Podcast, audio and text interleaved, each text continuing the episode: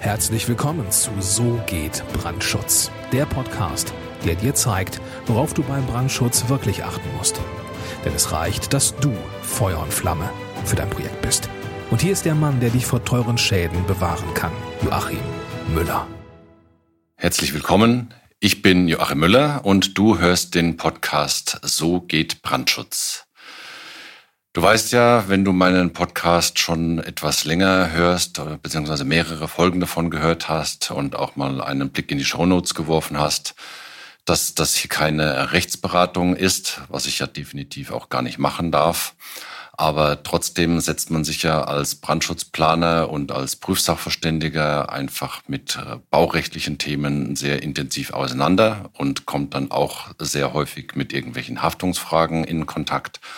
Und genau aus diesem Grund will ich jetzt hier in dieser Podcast-Folge mal ein paar äh, Dinge dir ans Herz legen, worauf du achten solltest, sowohl als Architekt und auch als Bauherr, damit einfach solche Haftungsprobleme gar nicht erst aufkommen.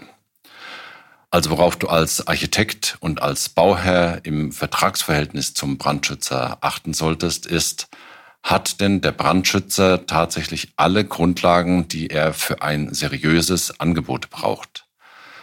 Hat er alle Pläne und gibt es eine eindeutige Leistungsbeschreibung für sein Angebot?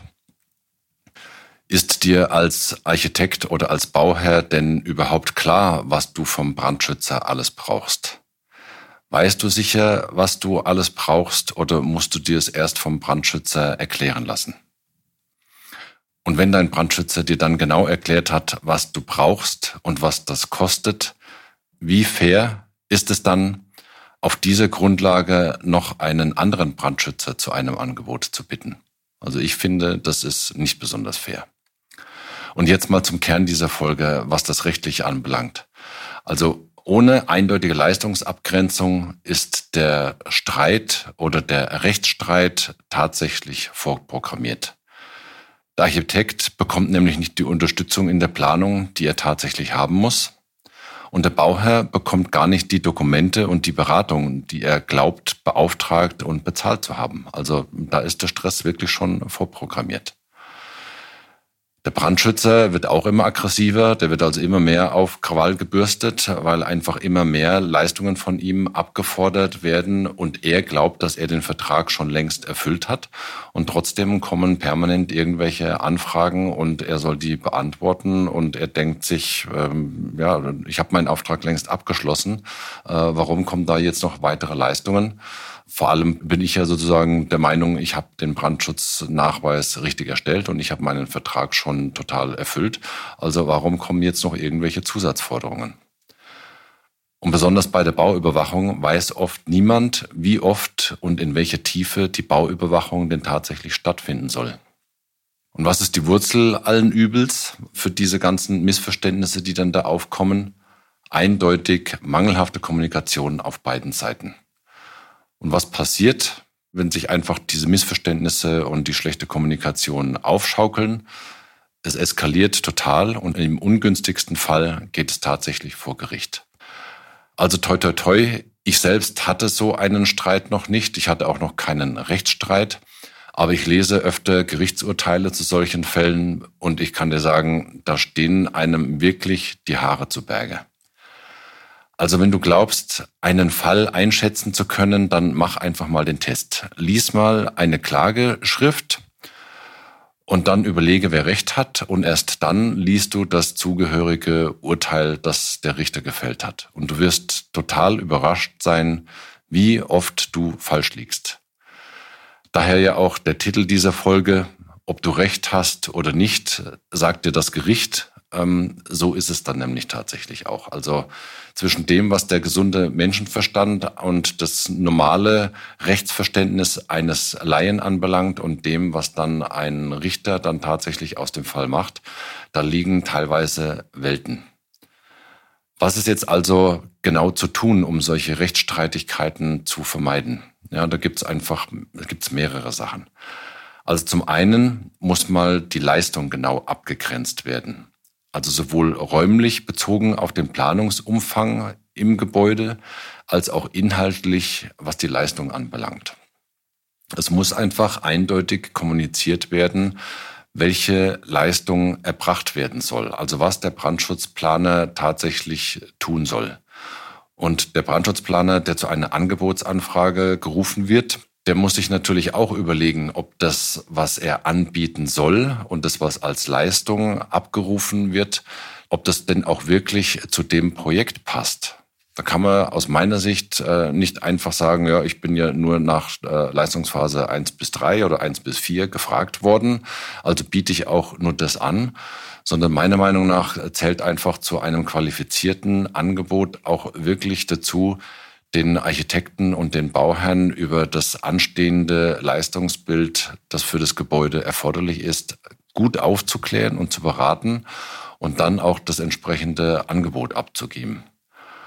Und die Aufgabe des Architekten und die Aufgabe des äh, Bauherrn ist natürlich dann auch zu unterscheiden, ob die Brandschutzplaner, die dann ein Angebot abgegeben haben, ob das Angebot dann tatsächlich auch gewertet werden kann. Denn der Planer, der sich sehr intensiv mit dem Objekt auseinandergesetzt hat, schon zur Angebotsphase und äh, den Bauherrn und den Architekten schon wirklich hochqualitativ beraten hat, dessen Angebot hebt sich nach meinem Empfinden dermaßen von den anderen Angeboten ab, dass die anderen Angebote genau genommen schon allein aus Fairnessgründen äh, und aus Gründen der Logik einfach aus der Wertung rausfallen. Ja, wichtig ist, damit eindeutig klar ist, was geleistet werden soll, damit es einfach keine Missverständnisse gibt. Und Brandschützer, die sich an diese Philosophie, die ich jetzt mal hier so grob umrissen habe, nicht halten. Die verkaufen tatsächlich die Katze im Sack oder es sind irgendwelche Billigheimer und Nachtragsjäger. Und die sind meiner Meinung nach sowieso vollkommen ungeeignet auf dem Markt. Und ja, die gibt es zwar, aber ich habe denen tatsächlich den Kampf angesagt. Also muss ich jetzt wirklich hier mal eindeutig kommunizieren. Mir geht es wirklich total gegen den Strich irgendwelche wirklich schönen Aufträge an so unqualifizierte Büros zu verlieren, die erst den Bauherrn mit irgendwelchen Billigangeboten locken und ihn dann am Schluss im Regen stehen lassen und sich dann nach, nach verschiedenen Leistungsphasen oder wenn es dann mal irgendwo schwieriger und ruckeliger wird im Projekt, äh, dann einfach vom Acker machen. Und ja, solche Sparbrötchen von Bauherren, die erst diese Preisdumper beauftragen, obwohl ihnen ein qualifiziertes Angebot vorgelegt hat, die gehen mir wirklich total auf den Keks. Also ja, ich muss da jetzt einfach mal tief durchschnaufen. Ähm, ich hatte ja schon ein paar so Podcast-Episoden, wo ich mich über solche Sachen aufgeregt habe, aber ich komme da aus dieser Nummer aktuell einfach nicht raus.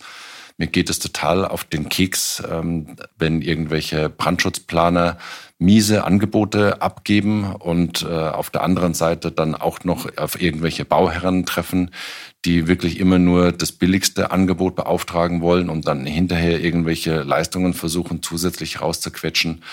Das ist einfach kein fairer Umgang miteinander und führt genau zu solchen Rechtsstreitigkeiten, die man eigentlich gut verhindern kann und vermeiden kann, wenn man einfach offen und ehrlich miteinander kommuniziert. Warum muss denn im dümmsten Fall ein Richter entscheiden, was hätte getan werden sollen, um einen Schaden zu verhindern? Das ist doch total bescheuert, äh, auf so eine Art und Weise miteinander umzugehen und hinterher darauf zu spekulieren, was es durchaus auch gibt, äh, dass dann ein Richter darüber entscheidet, ob jetzt äh, irgendwo ein Vergleich getroffen wird und wo beide Seiten dann quasi, wo, wo niemand Recht bekommt. Das ist ja bei einem Vergleich ist das einfach so. Derjenige, der tatsächlich Recht hat, der muss bluten und derjenige, der nicht Recht hat, der kann sich dann sozusagen die Taschen voll machen oder lacht sich dann ins Fäustchen, weil er mehr bekommen hat, als er, als ihm eigentlich zusteht und er weiß es dann auch noch. Warum muss man sich jahrelang mit irgendwelchen Gerichtsgutachten rumschlagen, wenn man vorher alles hätte richtig tun können? Das ist einfach völliger Schwachsinn. Ja, wenn du jetzt als Architekt oder Bauherr oder Projektentwickler verstanden hast, äh, was da zu tun ist und du möchtest deine Projekte künftig von Anfang an auf das richtige Gleis stellen, dann lass uns beide doch einfach mal miteinander reden.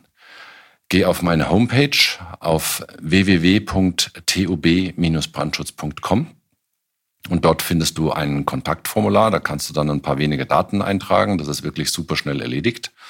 Und dann schaue ich mir die Daten an, die dann hier automatisch bei uns im System eingehen.